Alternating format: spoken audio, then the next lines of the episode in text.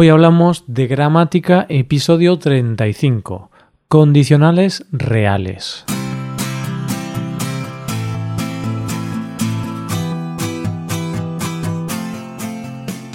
Bienvenido a Hoy Hablamos de Gramática, el podcast para aprender gramática del español cada semana. Ya lo sabes, publicamos nuestro podcast cada miércoles. Puedes escucharlo en iTunes, en Android o en nuestra página web Recuerda que en nuestra web puedes revisar la transcripción, hacer ejercicios con soluciones y disfrutar de atención personalizada por email. Estas ventajas están disponibles para los suscriptores premium. Hazte suscriptor premium en hoyhablamos.com. Buenos días queridos oyentes, ¿qué tal? Hoy vamos con un episodio más de Gramática Española. La semana pasada hablamos de los condicionales e hicimos un resumen general de casi todos los condicionales que tenemos en español. Hoy vamos a poner algunos ejemplos y practicar esto tranquilamente. Hoy hablamos de los condicionales reales.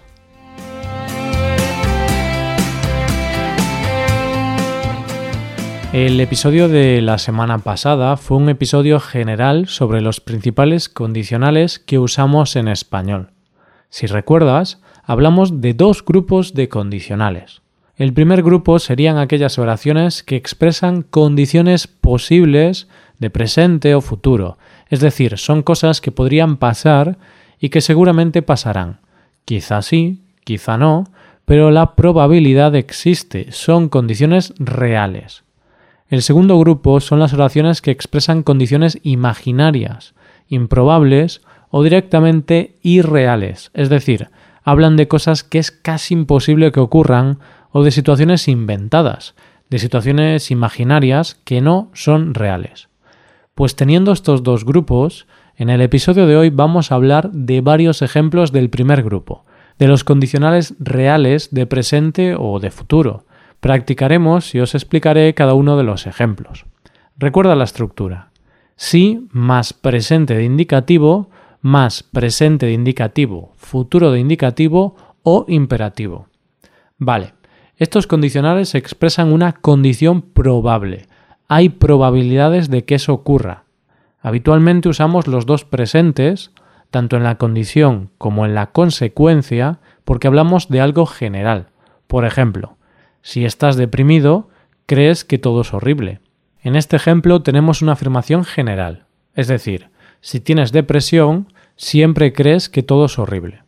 Si estás deprimido, vas al psicólogo. Es otra afirmación general, es lo que se hace normalmente. En cambio, cuando no es una afirmación general, ya no usamos el presente. Por ejemplo, si estás deprimido, no vengas a trabajar. Aquí ya no usamos el presente, sino que usamos el imperativo, porque damos un consejo o una orden.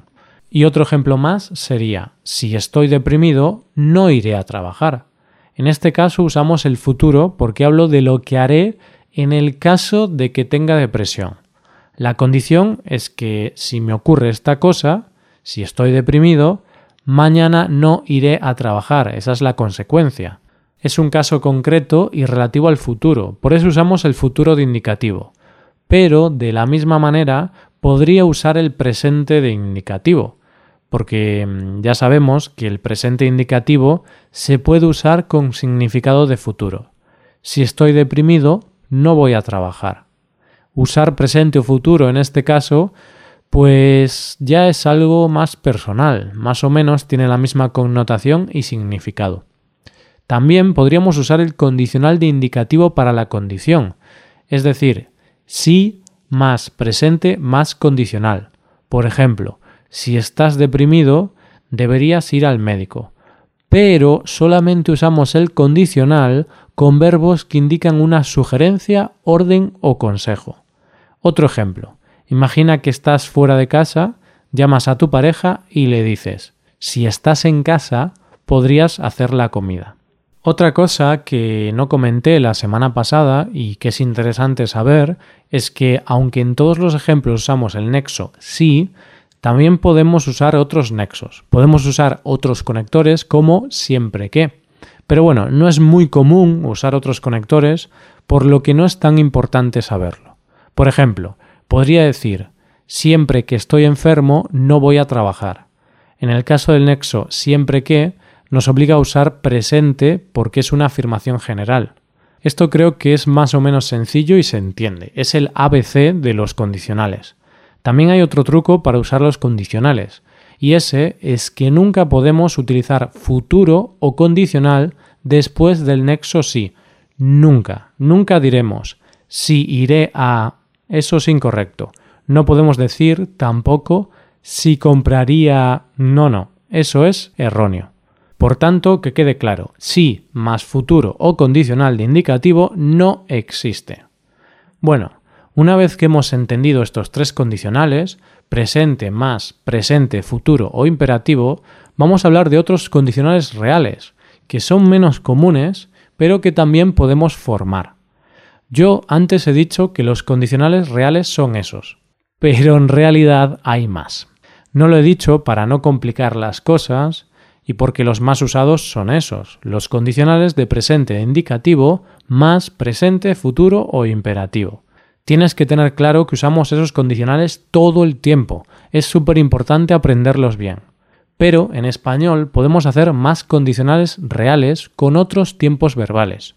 En concreto, tenemos condicionales reales para hablar del pasado. Es algo que se usa mucho menos, por eso no le doy mucha importancia.